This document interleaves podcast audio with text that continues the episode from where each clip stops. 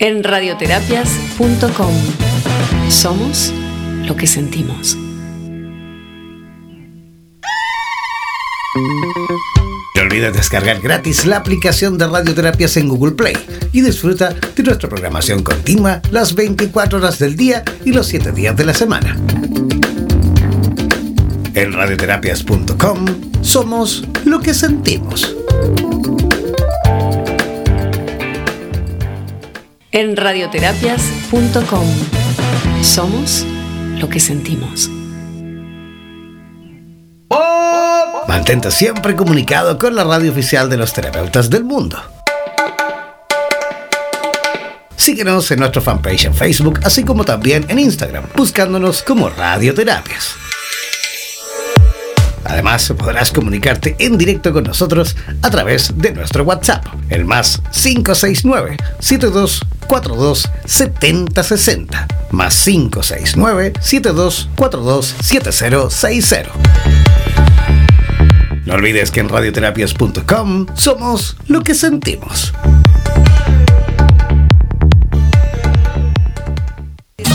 En radioterapias.com somos lo que sentimos.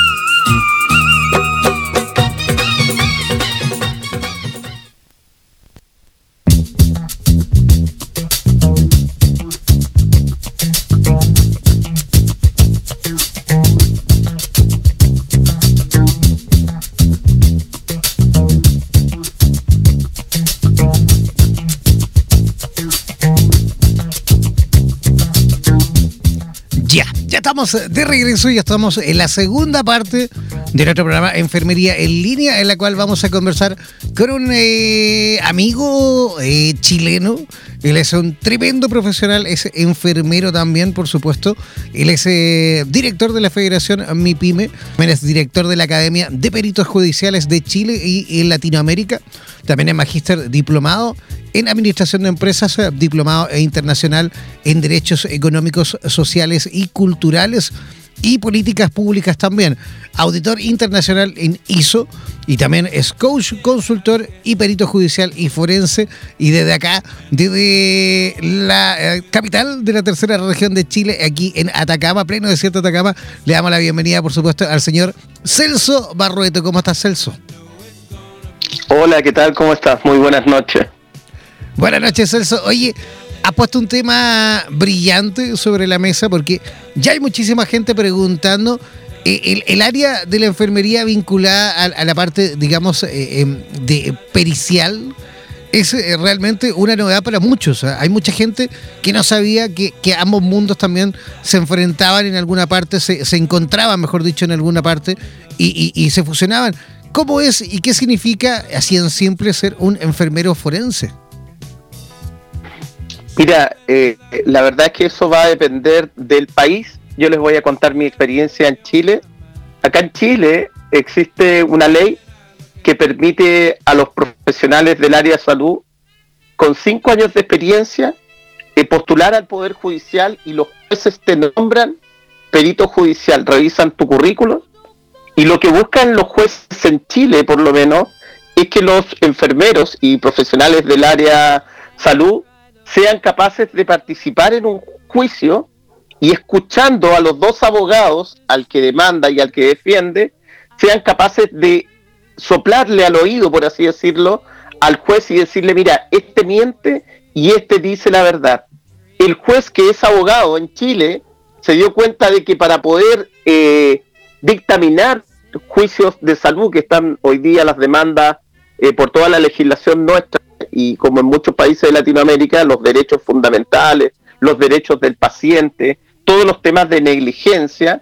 Hoy día los jueces, eh, desde el año 2007 en Chile, eh, crearon esta figura en donde tú, con tu título profesional, después de cinco años, tú puedes postular al Poder Judicial y cumplir la labor de perito judicial. Ese es el registro que tengo yo en Chile. Y en Chile el perito forense, ojo, no está supeditado solamente a la salud. En Chile hay peritos forenses de todas las disciplinas, profesores, mecánicos, etcétera, etcétera. En Chile el, la acepción forense no está supeditada y, en el mundo tampoco, no necesariamente a temas de salud. Por lo tanto, en el caso mío, yo además soy experto en prevención de riesgo, yo soy perito forense en prevención de riesgo y además perito judicial en prevención de riesgo. A ver, Celso, a ver, como para más o menos ir entendiendo un poquito eh, eh, el trabajo que hacen ustedes, en este caso los enfermeros peritos, ¿qué tipo de casos te toca, por ejemplo, atender con, con mayor frecuencia?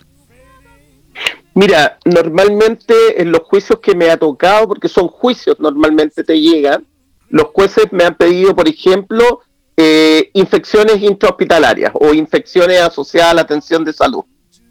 Hay una persona que demanda un hospital o una clínica y dice que esa infección fue de dentro del hospital. En este caso, normalmente los pabellones. Entonces esa persona dice, mira, yo entré sana, entré por un problema al pie y resulta que salí, por un problema al estómago. Ya, claro. Eh, por ejemplo, ahí tenemos un y de hecho vamos a tener muchos casos y ya hay algunas demandas en Chile en donde la persona estaba sana y resulta que salió con una enfermedad de COVID, entonces ahí se va a producir una demanda. El perito judicial, enfermero en este caso del área de salud, lo que tiene que es ayudar al juez a poder decir si efectivamente eso ocurrió en el hospital y eh, determinar quiénes son los responsables. Si para eso uno tiene que ir a estudiar las fichas, tú puedes entrevistar a todas las personas, desde el director de la clínica hasta los eh, abogados, y tú vas y puedes eh, tomar muestras, puedes hacer todo lo que tú quieras, te conviertes realmente en un investigador y el Poder Judicial de Chile te avala para que tú llegues y le llegues entre informe al juez para que pueda tomar las decisiones. Esa es una de las labores. La segunda es, si ese informe eh, resulta que el, juez se encontró con tres enfermeros porque había uno que ayudó al que demanda y otro al que defiende, por lo tanto hay tres informes periciales. ¿A quién va a llamar el juez al juicio? Va a llamar de nuevo al perito judicial que él nombró, que en este caso somos los que tenemos el registro en Chile, y se voy a encontrar con dos enfermeros que hicieron el informe y que no necesariamente son peritos judiciales, son enfermeros que están defendiendo la clínica o el hospital. Y en ese caso está la segunda labor nuestra, que es participar en juicios orales y poder, eh, en palabras, ya no solamente con el informe, demostrar lo que nosotros dijimos al informe. En conclusión, las dos funciones del perito judicial en Chile son uno, hacer informes para que un juez pueda tomar decisiones.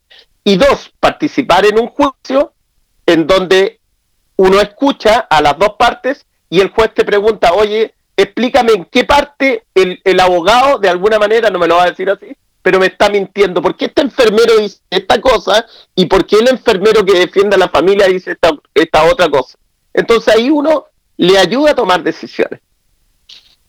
O sea, digamos que e, esa labor que hacen ustedes, eh, digamos los enfermeros peritos, también la podría hacer, la podría hacer un médico justamente también, podría hacer exactamente la misma función. Eh, puede ser cualquier profesional del área salud, ojo que tenga experiencia, en este caso en infecciones intrahospitalarias, y que tenga además de su título algún eh, diplomado o alguna especialización, o por ejemplo cinco años de experiencia un, eh, a cargo de un departamento de infecciones hospitalarias. Tú puedes ir haciéndote especialista dentro de tu especialidad. Por ejemplo, yo soy especialista en infectología, toxicología, eh, obstetricia, porque te recuerdo que yo soy enfermero matrón, que es un título que se da.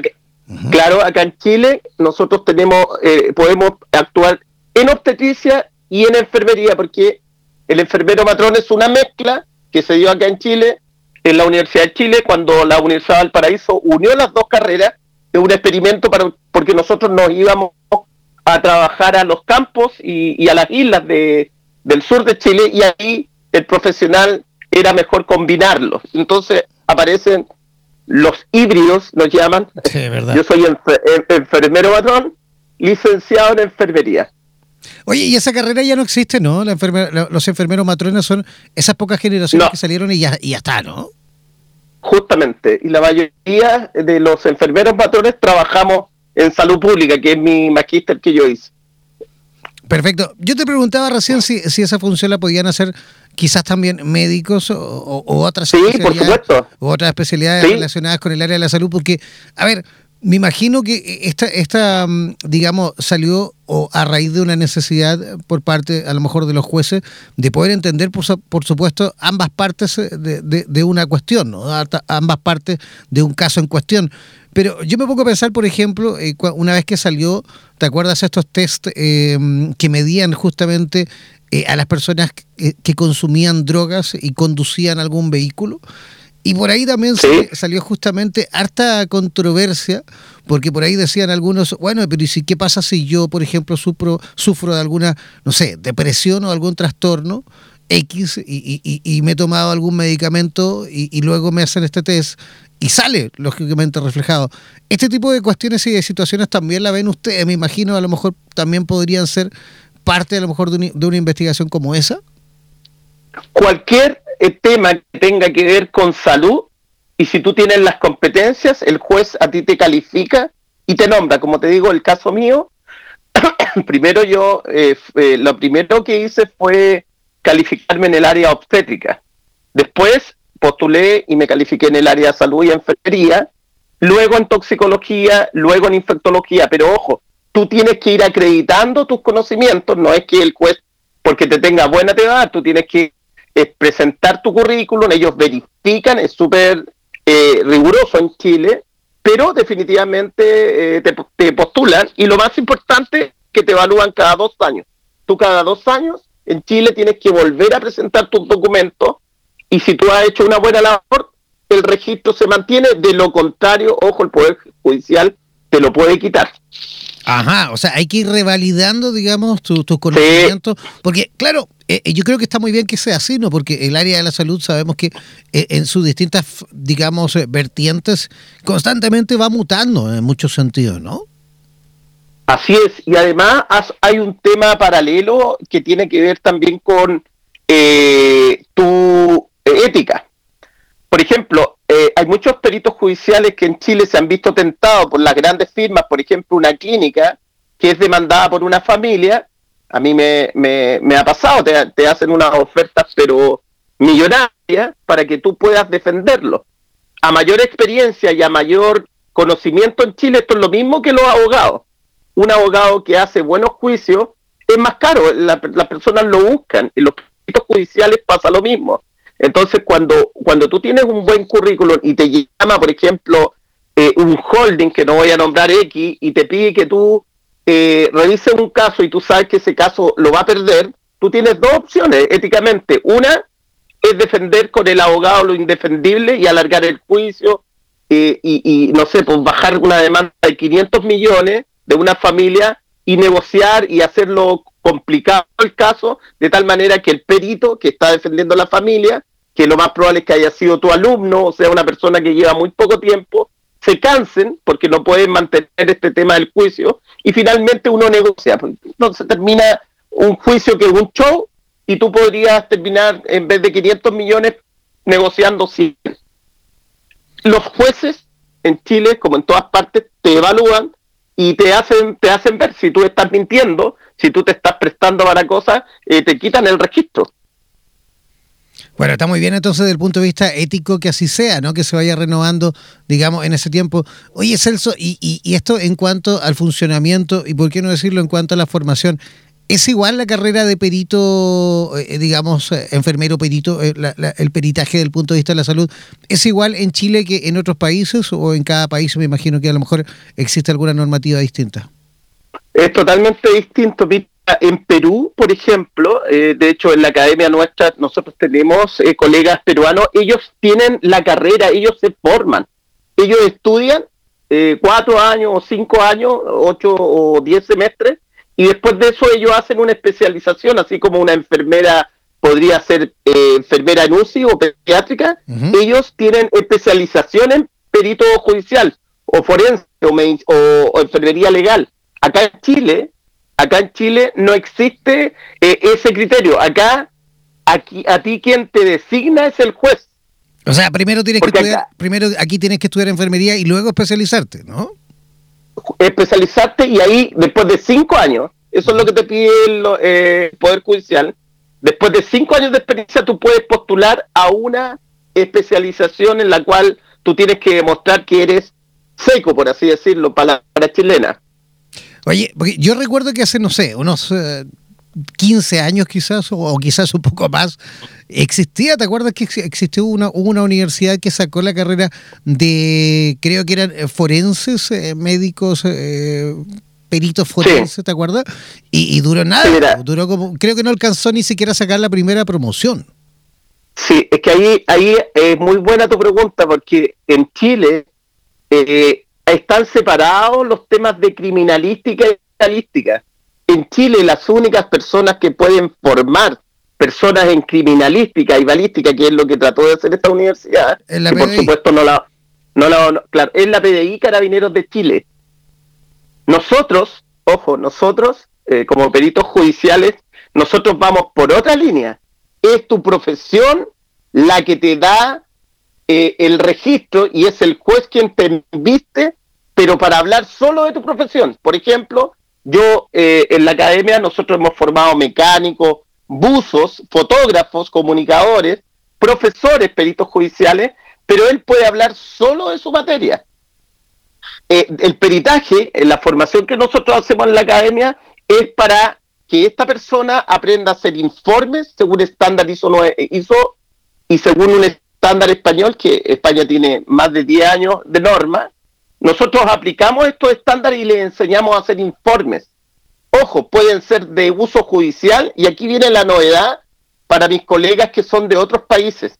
Estos informes con estos dos estándares también te sirven, aunque a ti no te guste el área judicial, para la labor que tú realizas en tu trabajo actual. Resulta que muchos de los informes, de hecho los registros de la ficha clínica son los primeros documentos que uno como perito judicial pide. Y lo segundo, uno pide los informes de la jefatura. Por ejemplo, en este caso de la infección, yo pedí un informe de la enfermera de turno, de la enfermera jefe y de la directora del, servicio de salud, donde estaban, que eran tres enfermeras. Y esos informes, fíjate tú que son de muy mala calidad. Entonces, las colegas que hoy día tienen cargo de supervisión, que están realizando sin saber informes que los abogados de esas mismas instituciones usan en juicios, eh, hay un doble riesgo ahí porque están haciendo informes que ellas en algún minuto ni saben porque están en la ficha y se usan con uso judicial y se usan en un juicio y, y ellas ni siquiera saben. Entonces, la academia en Chile y en otros países, por eso estamos unidos con Latinoamérica, en Colombia, Perú, Bolivia, Ecuador eh, y los otros países de Latinoamérica, incluyendo México. Eh, porque eh, si bien es cierto, puede que a ti no te interese desarrollar esta área en forma privada o en forma de apoyo al gobierno, que, que yo hago los dos roles porque una cosa no te quita la otra, tú al estudiar con nosotros, que son cursos de 8 y 16 horas, son cursos cortitos, son talleres, nosotros te enseñamos a hacer informes y te preparamos por si algún día tienes que defenderte en un juicio oral. Interesante. Oye, y dime una cosa, ¿cómo, cómo es la formación de un, de un enfermero, en este caso un enfermero perito? Acá en Chile, como te digo, eh, hay dos cosas. Primero, la legislación que es la ley 20.192. La ley dice que si tú tienes cinco años, tú te puedes presentar al Poder Judicial de la región que tú quieras, de Arica a Punta Arenas, es por región, tú postulas por región. En mi caso, yo postulo de Arica a Punta Arenas, que tengo registro en todas las regiones, porque eh, no, la ley no dice que tú puedes trabajar solo en la región de tu donde vives. Dice que postules en forma regional. En mi caso, de Arica a Punta Arenas. Entonces, si tú tienes cinco años, tú lo que tienes que hacer es preparar tu currículum y hacer una presentación al Poder Judicial. De hecho, nosotros en la academia incluso le enseñamos a hacer el currículum para mostrar la experiencia de la cual tú quieres postular. El proceso, los jueces se toman aproximadamente tres meses cada dos años con un equipo de profesionales, revisan los currículums por región y te asignan la especialidad en la cual tú tienes. Ojo, en Chile nuestra legislación no dice que tú tienes que presentar ningún curso. El problema es que la mayoría de los profesionales, voy a hablar por el área de enfermería, que es lo que estamos hablando, se registran. El problema es que cuando hacen su primer informe, los informes son catalogados como malos. Porque como en Chile no hay formación, insisto, no hay universidades que te formen para esto, uno aprende echando a perder.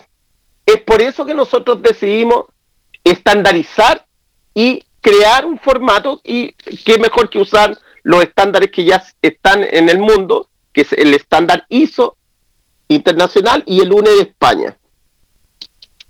Perfecto. Oye, de hecho tenemos una pregunta, ahí tenemos a Miss Seguel, que pregunta justamente en qué lugares se puede ejercer como privado, eh, cuál es el campo en el cual ejercen, digamos, los enfermeros peritos. Pregúntale de qué país es, por favor. Vamos, sí, vamos a esperar que ella nos responda, porque ella está preguntando ahí a través del, del, Ah, de- del Instagram. Así que si, si Miss Seguel puede responder desde qué, desde qué país nos escribe. Ah, porque no, no lo ha enviado por WhatsApp, sino que lo envió por Instagram, así que vamos a esperar. De Chile, dice. Ah, perfecto, más fácil todavía. Eh, mira, estimado, es muy simple. Tú, eh, Dice que ella es si matrona. ejer- Ah, es matrona, perfecto. Eh, desde el punto de vista privado, que es una de las labores que yo realizo, lo que uno hace, yo contraté a un abogado. Tengo un abogado que trabaja para mí.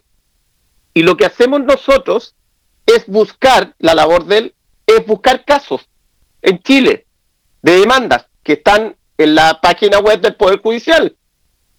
Casos emblemáticos que aparecen en los diarios, típicos las demandas de clínicas, de hospitales, y lo que yo hago, yo me acerco a la familia. Cuando sé que, por ejemplo, la familia, porque tenemos una labor de responsabilidad social, cuando sé que las familias tienen pocos recursos, nosotros lo que hacemos, les presentamos una propuesta, no les cobramos a ellos ningún peso y lo que cobramos es al final del juicio. Ahí hay una forma comercial que no tiene que ver con el poder, judicial. Ahora, si el Poder Judicial a mí me nombra justo para ese caso y me dice, oye, yo quiero que tú me ayudes, yo tengo la opción y la libertad de tomar el caso o decirle, mira, yo tomé eh, la defensa de la señora y por lo tanto por un tema de ética no lo voy a tomar. También me podría llamar la empresa o el hospital o la clínica. Son tres los que te pueden pedir, pero yo libremente puedo decidir hacerlo en forma privada. En mi caso, yo busco los casos. Los hospitales, en clínicas, eh, cuando determinamos eh, algunas familias, tenemos una red, nos avisan y nosotros tomamos los casos y esos casos lo que hacemos es, le planteamos a la familia un monto, le decimos, mira, esto es lo que se cobra y nosotros le cobramos un porcentaje del total del juicio y ellos no pagan ni un peso. Eso es un tema de responsabilidad social. Si quieres hacerlo rápido, lo otro es si tú tienes contactos, estimada, estimado, eh, con clínicas y hospitales, una tarjeta, y tú le dices, oye, estoy trabajando en temas de peritaje, estoy certificado por la academia, en este caso estoy haciendo la propaganda, con estándar URE y, y- e ISO, y yo te ofrezco mis servicios. Ojo, lo puede hacer sin ser perito judicial todavía si es que ella tiene una especialidad. Bastaría con que conozca los estándares.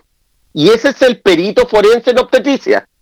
Pero si ella quiere trabajar con el, con el cargo de perito judicial, tendría que esperar y el próximo año en Chile toca eh, postulación cada dos años. Tocó el año pasado, el 10 2019, ahora eh, se, se postuló el 2019, estamos acreditados 2020 y 2021. El próximo proceso uno tiene que postular a fines del 2021 para, pa- para ser nombrado periodo 20 22 y 23. Mira, la, la, Eh. la Miss Seguel parece que igual ella se, se integró a la conversación un poquito tarde y, y pregunta algo que más o menos comentaste tú recién, ¿no? pregunta justamente si, si tú puedes armar un informe según los datos de la ficha clínica. Sí, pero la ficha clínica no es eh, suficiente. Lo mínimo, lo mínimo que uno pide para un peritaje, por ejemplo, en obstetricia, el mínimo es la ficha clínica, es lo primero que uno pide. Pero aparte de eso, hay otras cosas. Por ejemplo, desde el punto de vista de la calidad, uno tiene que pedir los protocolos y segundo, uno de, tiene que conocer y mantener en Chile los protocolos MinSal, los, los, lineamientos del MinSal. Por otro lado, uno como perito judicial puede interrogar, puede pedir entrevistas desde el director hasta las personas afectadas. Entonces, lo mínimo que uno debiera hacer es tener la ficha. Segundo, todos los registros relacionados con las fichas. Segundo, son los protocolos de la clínica, porque aquí en Chile tenemos una ley que habla de la acreditación. Entonces, si la clínica o el hospital o el CEFAN están acreditados, uno tiene que pedir sus protocolos para ver si cumplieron sus protocolos. Y cuando no hay protocolos, uno tiene que evaluar la situación en relación a los lineamientos del MinSal. Pero siempre hay que buscar en las entrevistas. El perito tiene en Chile esa posibilidad y eh, solamente con la ficha es insuficiente, porque el juez va a tener acceso a ficha. El tema es que el juez va a pedir más evidencias para poder tomar una decisión. Oye, y, así como, como quien no quiere la cosa, así de puro curioso, ¿cuánto, ¿cuánto más o menos cobra, digamos, un perito por un informe pericial o por una participación en algún juicio oral, por ejemplo? Muy, muy, pero muy buena pregunta, estimado. Mira, esa es la pregunta que siempre hacen los alumnos y yo no se la respondo, que les digo lo contrario. Le digo, oye, a ver, pero ¿y cuánto cobrarías tú? Yo te voy a poner un ejemplo para que veas el ejercicio. Normalmente acá en Chile una enfermera con cinco años de experiencia, a lo menos antes de la pandemia ganaba un millón de pesos. ¿Ya? Cinco años de experiencia, una enfermera que se haya movido más o menos bien, un millón de pesos. Entonces yo le digo, ¿cuánto vale tu hora o cuánto vale tu día?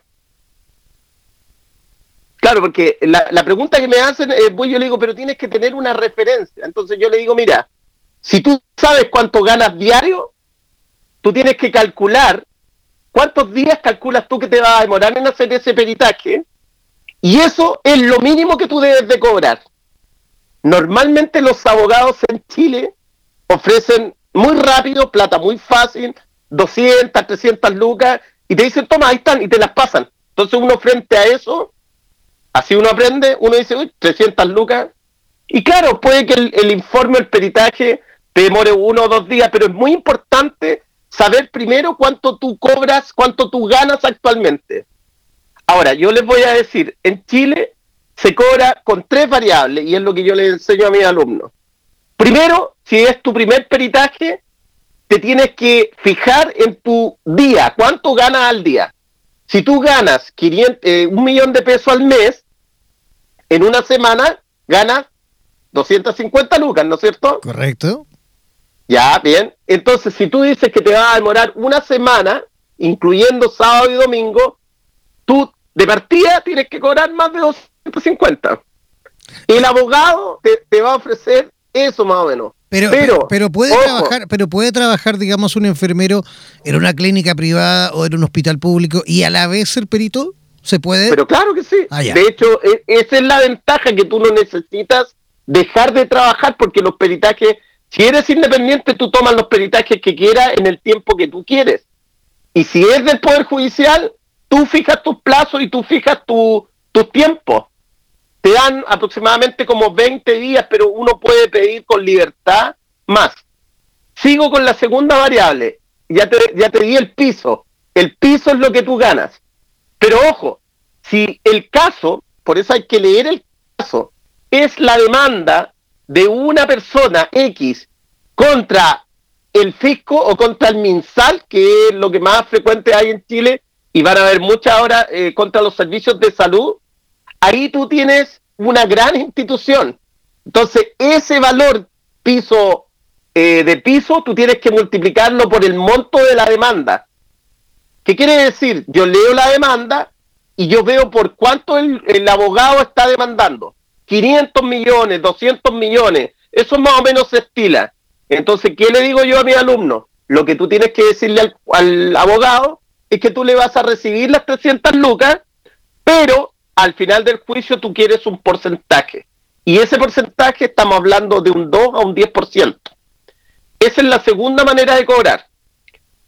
Tercero, resulta que la demanda es contra un vacunatorio privado pequeñito de un emprendedor. Una situación totalmente distinta, ¿no es cierto?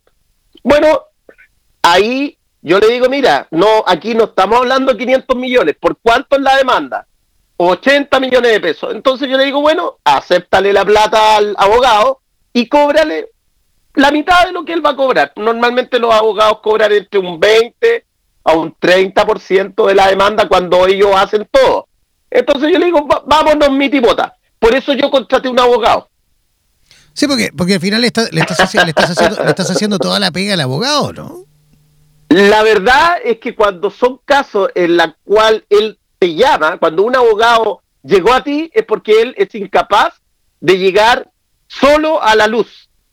Entonces es ahí donde un perito profesional o perito forense, si que no está registrado y sabe eh, si esta persona, si este abogado lo buscó, no es al azar. Los abogados son muy inteligentes y por eso en Chile ellos lo que quieren, en el fondo a mí eh, me han pedido que yo forme abogados peritos en enfermería, salud y obstetricia.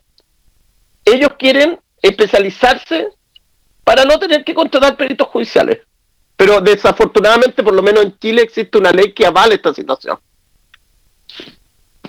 Perfecto. Me imagino que existen también algunos estándares, no sé si me imagino de carácter internacional, algunos estándares que a lo mejor se han justamente trazado aquí en el país. ¿Cómo funciona todo eso? Acá en Chile, acá en Chile no existen estándares, no existen. Eh, los estándares los trajimos nosotros como academia y son el ISO, que tiene más de 10 años en el mercado, es una norma internacional. Y la segunda, eh, los españoles nos dan cancha tiro y lado porque ellos forman la carrera de peritos forenses y peritos criminalísticos. Ellos tienen un estándar que fue recientemente actualizado, estamos en la versión 2020, 2020 eh, y es un estándar, se llama estándar UNE para informes periciales. Nosotros hoy día en Chile somos los únicos que formamos y eso es lo que hacemos. Por eso son cursos cortitos. Son cursos de ocho horas en donde hay un taller de por medio y el segundo es un taller de aplicación donde tú haces un caso guiado por un profesional del área con un caso real y son 16 horas, 8 de aplicación y 8 para la aplicación del estándar. Con eso el perito debiera quedar eh, sin problema. Los diplomados, tenemos un diplomado que parte el 2021 pero ese se va a dictar en Latinoamérica, lo vamos a hacer online, porque acá en Chile, a nuestro juicio, los buenos peritos no van a necesitar un diplomado, basta con esos dos cursos que nosotros estamos dictando, 8 y 16 horas. Oye, ¿y, y, dónde pueden formarse las personas? De hecho, ya tienes una interesada, la Miss Seguel, la, matrona esta ella ya está comentando, dice, oye, me interesa un montón. Ella es matrona de neonatología, así que dice que le encantaría unirse y también poder formarse en esto. ¿Mm? Mira, eh, voy, voy, a dar mis datos para que los anoten. ¿Cómo no? Celso Barrueto, mi teléfono es el 99 721 2876. 99 721 2876. La página web nuestra es www.academiaperitosjudiciales.cl y. Perfecto, ahí los dos dominios listos y dispuestos ahí para que Misekel eh, se ponga en contacto con ellos. En el caso que no hayas alcanzado a tomar apuntes, ahí nos escribes por interno nosotros te aclaramos un poquito mejor la película. Eh, Celso, ¿te, recuerdas tú eh, algún, no sé, algún caso emblemático, algún caso anecdótico, un caso, digamos, eh, distinto a, lo que estás acostumbrado a lo mejor justamente a, mm, eh, digamos, a desarrollar en tu, día a día, en tu, en tu profesión? Eh, siguiendo la línea de los peritajes, ¿no es cierto? Absolutamente. Perfecto, perfecto. Sí, mira, justamente estoy revisando un caso. Acá en Chile, los centros de atención primaria se llaman CEFAM, ¿ya?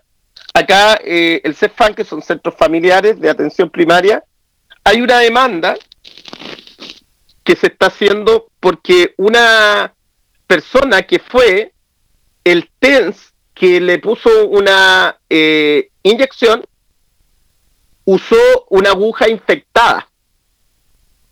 O sea, se demostró, porque esto ya está en, en, avance, se demostró de que la aguja que él usó no estaba limpia.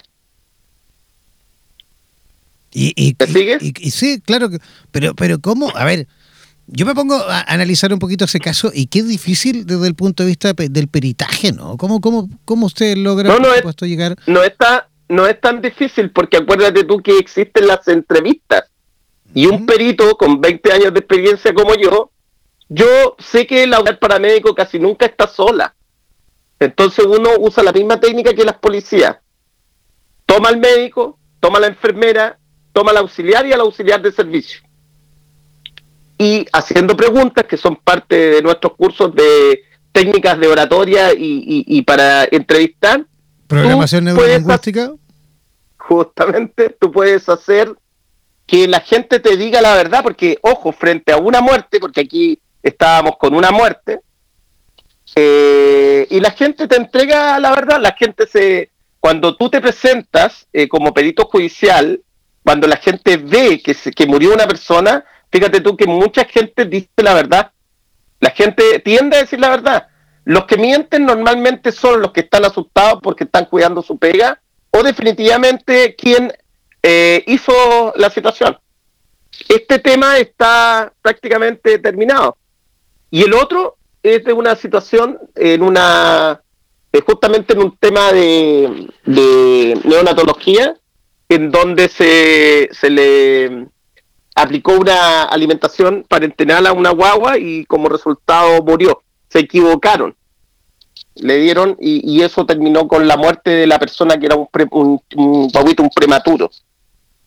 Te podría relatar muchos casos, pero hay, muchos. Ahora con el tema del coronavirus, acuérdense, en el mundo esto va a haber mucha demanda, porque la gente hoy día está velando a sus muertos, pero después que se les pase la pena va a venir el odio. Entonces el lavado de manos, por ejemplo, que es algo tan eh, sabido por todos, eh, hoy día en Chile por lo menos todavía uno observa en la auditoría, yo como auditor hizo 9000 y como auditor de acreditación, yo todavía observo eh, médicos, auxiliares y por qué no decirlo enfermeras y matronas que todavía no se cortan las uñas y usan esmalte, por ejemplo. Tú tomas una muestra del esmalte y debajo del esmalte hay bacterias. Y si tú demuestras que esa fue la bacteria que mató a la persona, ahí tú tienes una evidencia. Segunda cosa que es de perogrullo, pero eh, también ocurre, típico que no se sacan los anillos. Uno va como perito, pide al infectólogo que tome una muestra y uno se encuentra con el jabón con el que se lavaron las manos, que quedó entre medio de la argolla, y ahí tenemos Escherichia coli, porque la persona cuando fue al baño no se lavó bien las manos y terminó la Escherichia coli generando una infección en una persona, por ejemplo, inmunodeprimida. El lavado de manos eh, está generando y va a generar eh, siempre muchos problemas. Los segundos son el mal uso de los implementos eh, de protección personal y las barreras. Todavía hay profesionales del área de salud que salen a comprar, por ejemplo, con su ropa de trabajo de los pabellones. No digo en las grandes clínicas, pero uno ve y hay muchas situaciones, por ejemplo, el tema de los guardarropías. Hay instituciones donde no hay guardarropía y la gente anda todo el día y sale a comprar y entra después eh, y realiza labores de contaminación cruzada. Eh, hay lugares de, de donde, eh, por ejemplo, todos usan el mismo ascensor y cosas de ese tipo que todavía se están dando y que son la causa de los hospitales hoy día de lo que va a generar en el mundo, en donde toda la gente circula por el mismo ascensor, donde, por ejemplo, se están moviendo la ropa y todo infectado con coronavirus. Las jaboneras, por ejemplo, nos tocó un caso de un peritaje y demostramos que la jabonera, en la persona del aseo y la enfermera encargada del aseo terminal, nunca había lavado las jaboneras y esas jaboneras fueron instaladas cuatro años antes y nos encontramos con que al sacar las jaboneras, botar todo el jabón y tomar muestras del concho del residuo que siempre está ahí, es como la mayonesa. ¿no? El cultivo. O cuando tú te compras estos completos con estas cositas que te pasan de goma y yo le digo, oye, ¿qué es lo que habrá al final? Claro, la mayonesa de 10 años atrás, pues del local. Porque eso mismo ocurre hoy día y son temas que están apareciendo por las normas de acreditación. Entonces es ahí donde los peritos, desgraciadamente, eh, nos metemos a estudiar y, claro, con el ojo clínico de la experiencia, de, lo que sabemos que ocurre en los hospitales, es fácil para uno poder eh, llegar a, definir las causas. Ojo, pero también el perito muchas veces defiende a profesionales del área de salud en donde se hacen demandas infundadas, en donde abogados eh, arman historias solamente para difamar a la institución. También nos hemos encontrado con casos de ese tipo donde eh, las demandas son infundadas y me ha tocado demostrar lo contrario, pero para eso el hospital o la clínica tiene que tener profesionales de muy alto nivel, la enfermera normalmente es la que está a cargo del tema calidad y ahí es donde la enfermera se luce con sus protocolos, con lo que escribió, con lo que dice y con lo que hace.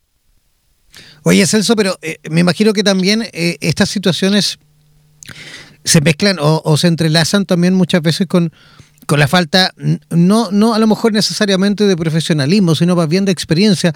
Muchas veces también hemos conversado con, con, eh, enfermeros y enfermeras que vienen recién saliendo de la universidad y, y se les asigna áreas, digamos, que, la cual ellos todavía no están muy bien capacitados. De hecho, acaba de escribirnos también eh, Miss la, chica esta matrona, que, nos comenta también que existe eh, utilización de tecnología muchas veces sin la capacitación, eh, digamos, idónea, ¿no? También ustedes me imagino que se enfrentan muchas veces a ese tipo de casos. Sí, mira, ahí yo soy súper frío y duro en decir lo siguiente. Nuestra norma de acreditación en Chile habla, por eso las enfermeras, aunque no estudien calidad, tienen que conocer los protocolos de su institución al pie de la letra, porque eso les puede ayudar. Por ejemplo, normalmente en Chile todos los protocolos que han sido bien hechos y las clínicas o hospitales que están acreditados, en una parte habla de la inducción, en donde dice que tú vas a hacer capacitado y entrenado para las labores que tú vas a hacer. Ojo, desde el punto de vista legal, quien es responsable de velar porque esa persona nueva haya, ojo, aprobado su proceso de inducción, es su jefe directo. Cuando uno, cuando hay demandas, ojo, en esta persona que cometió una falta por desconocimiento, una persona que está recién egresada, en donde escasamente está toda nerviosa y haciendo cosas y no conoce los protocolos, el responsable directo tiene una eh, mucho que decir en cuanto a la responsabilidad de los errores. Por eso los alumnos en práctica de las universidades tienen que estar supervisados. Y ahí les paso un aviso a las colegas que a veces dejan a los alumnos solos y los alumnos a veces se arrancan con los tarros y cometen actos negligentes. Entonces ahí hay un tema súper importante y ahí la responsabilidad del profesional es asegurarse que todo el personal que está a tu cargo tiene que tener la instrucción, ojo, y la validación. Alguien tiene que decir que esa persona sabe hacer lo que dice que sabe hacer o alguien tiene que haber evaluado si él aplica el protocolo. O sea, yo dije que aquí se iban a hacer los aseos terminales de esta manera. Yo voy verifico y tiene que haber un registro, una evidencia de que yo como jefe supervisé o que alguien lo educó, le enseñó, ojo, y validó que esa persona eh, aprendió. Eso también es parte de los peritajes eh, eh, porque ahí uno busca evidencias.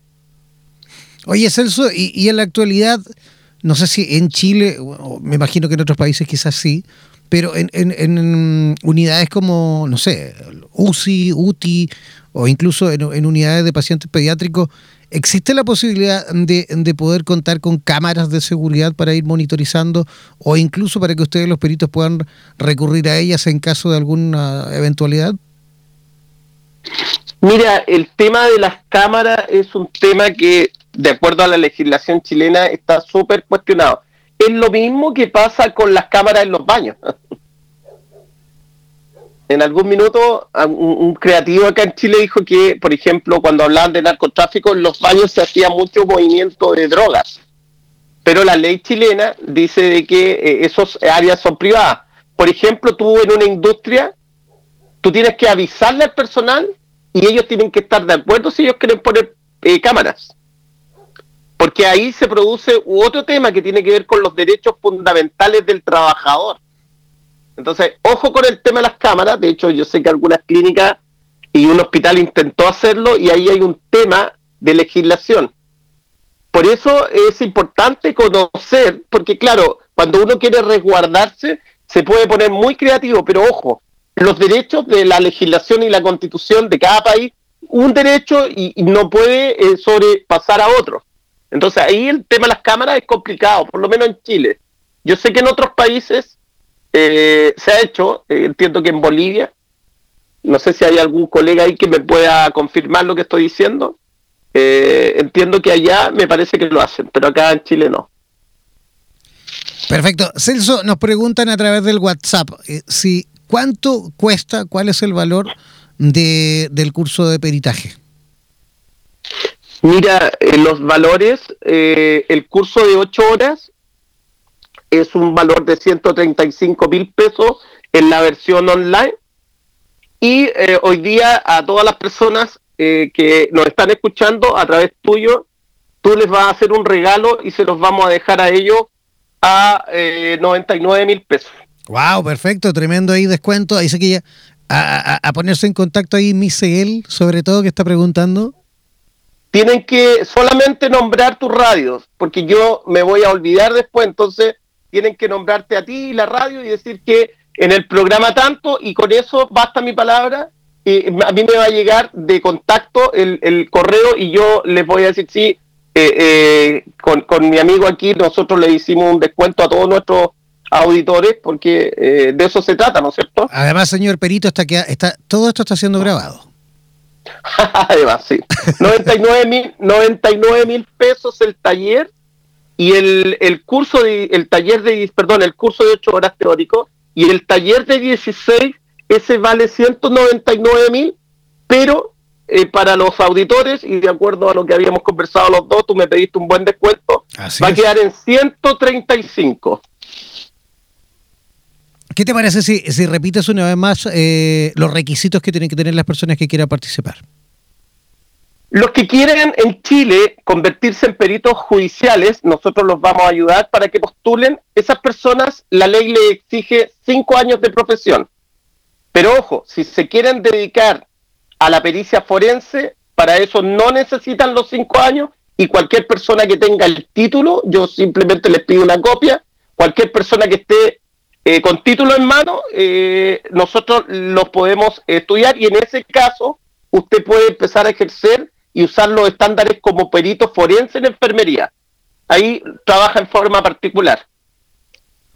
¿Existe la posibilidad de que, de que eh, enfermeros o profesionales del ámbito de la salud que nos escuchan desde otros países y quieran capacitarse, pueden hacerlo también en línea? ¿Es válido en sus países? No sé, no sé si es válido, eso tendrían que ellos mismos conversarlo, me pueden llamar, pero lo que sí les puedo decir de que el firmar como perito forense o, si él es perito judicial o estudia, basta con que él presente el certificado, ojo, en donde él aprendió el estándar ISO y, y, UNE, ojo, y lo aplique. Lo más importante, yo siempre le digo a mi alumno, mira, el certificado no sirve de nada.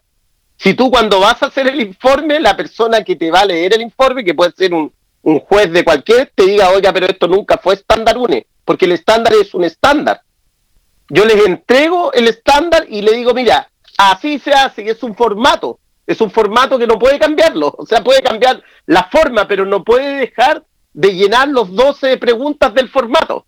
Entonces, ¿qué pasa? Algunos estudiantes hacen el curso, firman de que el, el, informe se hizo con estándar ISO y UNE, pero no lo aplican, entonces ellos mismos se pisan la cola.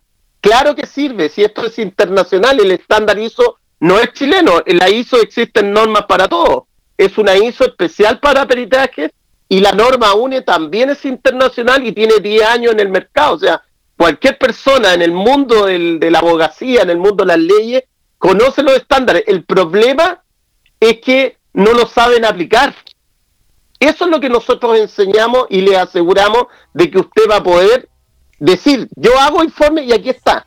Y al verlo, la persona dice, mira, realmente este gallo hace informe eh, en ese estándar, responde todas las preguntas y, eso es. Eso sí, a nivel nacional e internacional les va a servir. Y la tercera cosa más importante, estimado, es que si no se van a dedicar a los peritos, al peritaje judicial o forense, en su labor día a día, como profesional del área de salud, como jefe, saque la cuenta a usted, y esta es una interrogante que les dejo, ¿cuántos informes cree usted que ha hecho en su vida laboral que han sido, ojo, o podrían ser usados en un juicio y usted los firmó tranquilamente?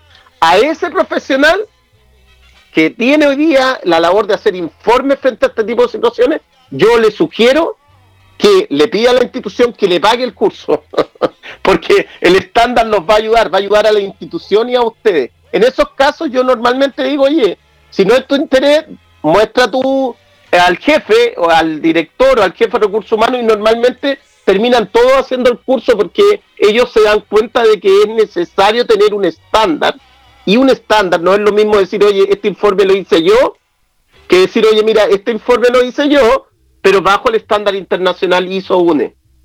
Es otra cosa. Perfecto. Oye, Celso, eh, queremos por supuesto agradecer tu, tu participación y tu visita por nuestro programa.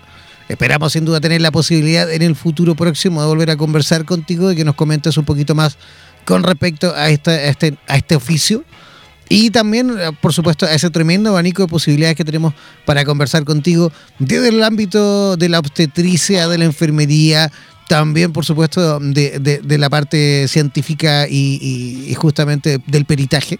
Así que esperamos eh, la oportunidad, esperamos justamente la posibilidad de repetirnos el plato. ¿Te parece? Cuando guste, tú me avisas, nos ponemos de acuerdo un día para otro y tal como lo hicimos ahora, eh, cuentas conmigo ahí ya y, cualquier persona que me pregunten eh, de parte tuya, yo ahí me acuerdo lo que dije, así que y tengo los precios anotados acá. Perfecto, todos los que pregunten entonces a nombre de Radioterapias, ahí se les va a hacer Justamente. ¿Vale? Un abrazo gigantesco. Gracias, amigo, gracias por invitarme. Un saludo a todos los auditores y lo estamos comunicando. Gracias. Ya, yo también comenzando a despedirme, agradecidísimo como siempre, feliz como una lombriz y más a gusto que un arbusto. Oiga, mantengan por supuesto ustedes las medidas de autoprotección, mantengan las medidas de, distanciamiento. Eh, recuerden que estamos en el proceso en el cual tienes que transformar tu vida en esa vida que tú siempre has querido. Si no te quieres quedar en casa, ahora no te quieres quedar en casa, bueno, tienes la oportunidad justamente de transformar ese hogar en ese hogar que, en el cual siempre quisiste vivir. Es un momento histórico sin duda. Jamás nunca habíamos tenido la posibilidad de quedarnos en casa tanto tiempo para ordenar tantas cosas de nuestra vida. Eh, cuídense, por favor, cuídense, cuídense, cuídense, a lavarse las manos. Y, nos reencontramos mañana. Mañana tenemos en el mismo, en este mismo horario vamos a tener también dos programas o dos invitados. Así que mantenerse también eh, comunicados y, e informados eh, a través de nuestras redes sociales. Ingresen a nuestro Facebook todos los que nos siguen en Instagram, vayan a nuestro Facebook, buscarnos como Radioterapias, ingresen a nuestro fanpage, ya son más de 31 mil seguidores en Facebook, ¿vale? Y los que están en Facebook o los que nos están escuchando también a través de nuestra señal en español, también ingresar a nuestro Instagram y a nuestro Twitter buscándonos como Radioterapias. Un abrazo gigantesco, que tengan una linda noche. Chao, chao, pescado.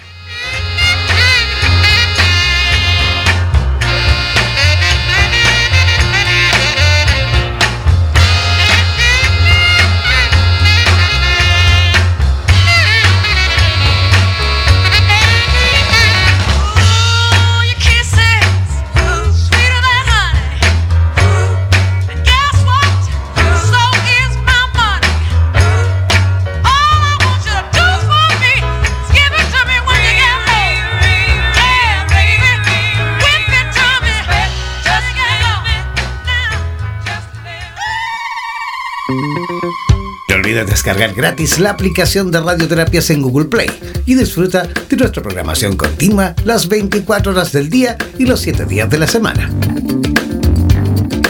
En radioterapias.com somos lo que sentimos. En radioterapias.com somos lo que sentimos. Mantente siempre comunicado con la radio oficial de los terapeutas del mundo. Síguenos en nuestro fanpage en Facebook, así como también en Instagram, buscándonos como Radioterapias. Además, podrás comunicarte en directo con nosotros a través de nuestro WhatsApp, el más 569-7242-7060, más 569-7242-7060.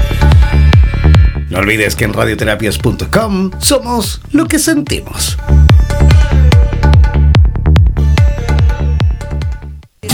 En radioterapias.com somos lo que sentimos.